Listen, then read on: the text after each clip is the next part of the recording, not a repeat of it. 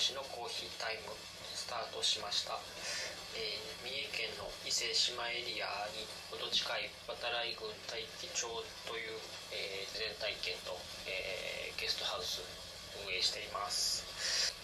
でえっ、と最近はえっ、と少し寒くなってきてえ朝起きるのも少しずつ遅くなってきてはいるんですがえっ、とまあまだそんなに本格的に暖房を入れるほどでもないけど、えーと、厚着にはだんだんなってきてます。で,、えーと、で最近は、えーとまあ、寒いんですけどえっ、と鮎を、えー、と網をかけてまだ取ってる方もいらっしゃって、えー、インスタとかでも大気町の方のインスタとか見ていると,、えーと、寒い中夜ぶり行ってきましたっていうことで、えー、結構大きなサイズに見えるんですけどこう身もしっかりしててっていう鮎がまだ取れるみたいでただやっぱり寒そうですね。はい、はい、ただ本当に美味しそうな鮎がまだまだ取れてますっていうことでここの大樹町はえっ、ー、と鮎が夏場から、まあ、今ぐらいまで、えー、網今は網をかけているんですかねでえっ、ー、と友釣りの期間もありますし、えー、しゃくりって言って引っ掛けをして取る時間とかえっ、とまあいろいろえー、も全然詳しくないんであれなんですけど、えー、えっと、量の方法によって、えー、やっていい期間があるみたいなんで、えーと、入選券とか払って皆さん、えーと、量を楽しんでいます。でまだ荷をかけるのとかは大丈夫なんでしょうか、えーと寒い中にも一生懸命まあ、好きな方とかは本当に、うん、鮎は取りに行かれますはいっていう感じですでなんで夏から、まあ、今秋口秋口秋中わかんないですけど秋の終わりぐらいまでは、えー、秋口かえー、鮎が取れます。はい。宮川大台町とか、えーとまあ、岐阜とか、えー、いろいろあると思うんですけど、えー、鮎を調理されてる方に聞くと,、えーと、鮎はその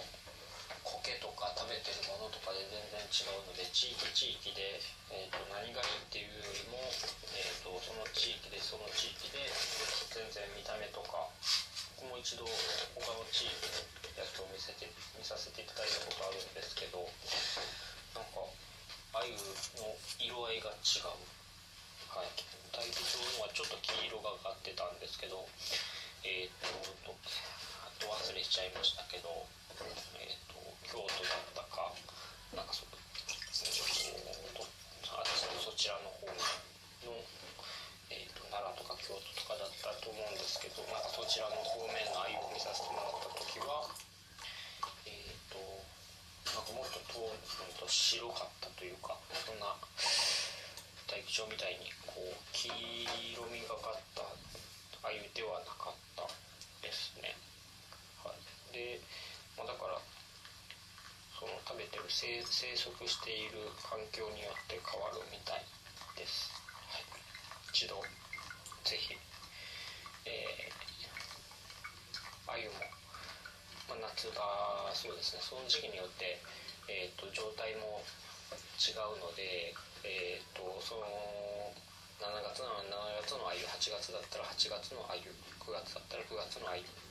えっ、ー、とですね。10月だったら10月の鮎っていうそれぞれ、まあ、子供を持ってたりとかえっ、と成長の度合いとか油の乗り方も違うと思うのでえっ、とぜひ地域地域で違うっていうところも含めて召し上がりに来ていただけるといいかなと思います。はい。でえっ、とまあ川が綺麗なところっていうのが大きなころですね。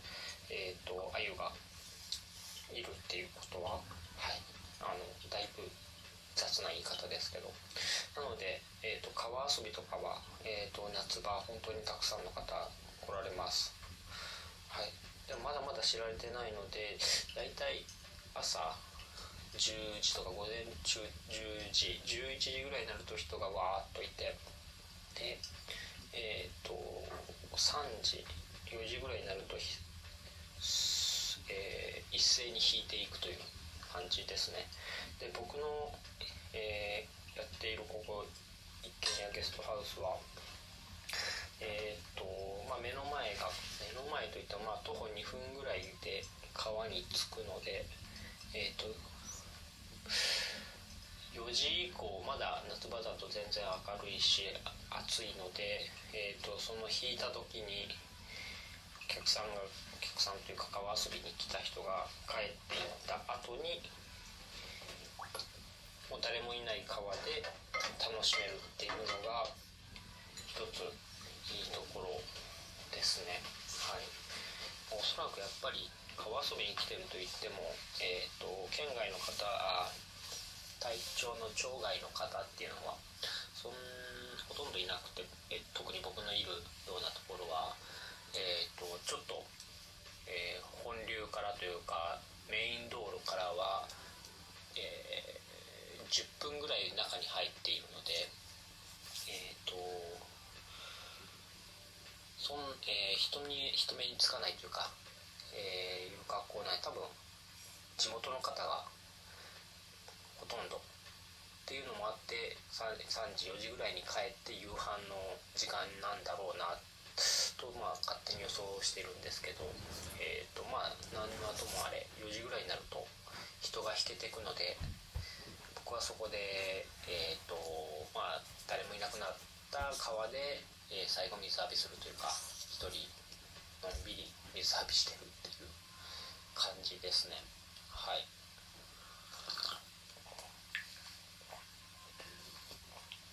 でえっ、ー、と、まあ、今年の夏なんかもまあその川まで2分っていう環境を生かしてえっ、ー、とバーベキューとか日よけのセッティングをしておきますんでまあ場所取りも含めて、えー、川遊びに、えーきませんかっていうことを、えーとまあ、告知しながら、えーと、やっていました。で、まあ、シャワーとか、えー、日よけだけじゃなくて冷房とかも使いたいよっていう方には、えーとまあ、2分間っていう距離はあるんですけど川遊びして、えー、一軒家もその後休憩所代わりに使ってみてはどうでしょうかっていう形で、まあ、一軒家も開放していくっていう形ですね。はい。でまあほとんどそれででお子様がいらっしゃる方とか、えー、今回も大体小学生がいる方がメインだったり、えーと、ただまあ家族で来られる方は割と高校生ぐらいまでいる方は、えーと、竹の釣り竿作りをしてそれで、えーと、川に、えー、作った竹の釣り竿を垂らして、えー、釣りをするっていう体験も、えー、割合来ていただきました。なのでこの2つが、えーと、人気ですね。はい。川川辺でバーベキューするっていうのと竹の釣り竿を作って、えーと、川遊びをする、まあ、それにバーベキューをつけるかどうかっていう形ですね。はい、まあ、そういう形で、えーと夏場は過ぎていきました。はい。本当にありがたいなっていう一言ですしえっ、ー、とまあ皆さんここに来るとこの山が近いですねとかあの一軒家見ても本当に今田舎のおばあちゃんちみたいな家ですねっていうので、えー、感想をいただけたり、えーと、竹細工も、えー、喜んでいただけたり、えーとうん、ありがたいなと思います。はいえー来年は竹細工の方は、えーと、少し簡単な水鉄砲ですけど竹の水鉄砲を、えー、取り入れたいなとか、えー、川遊びの方も、えー、自然の、えウォータースライダーというか、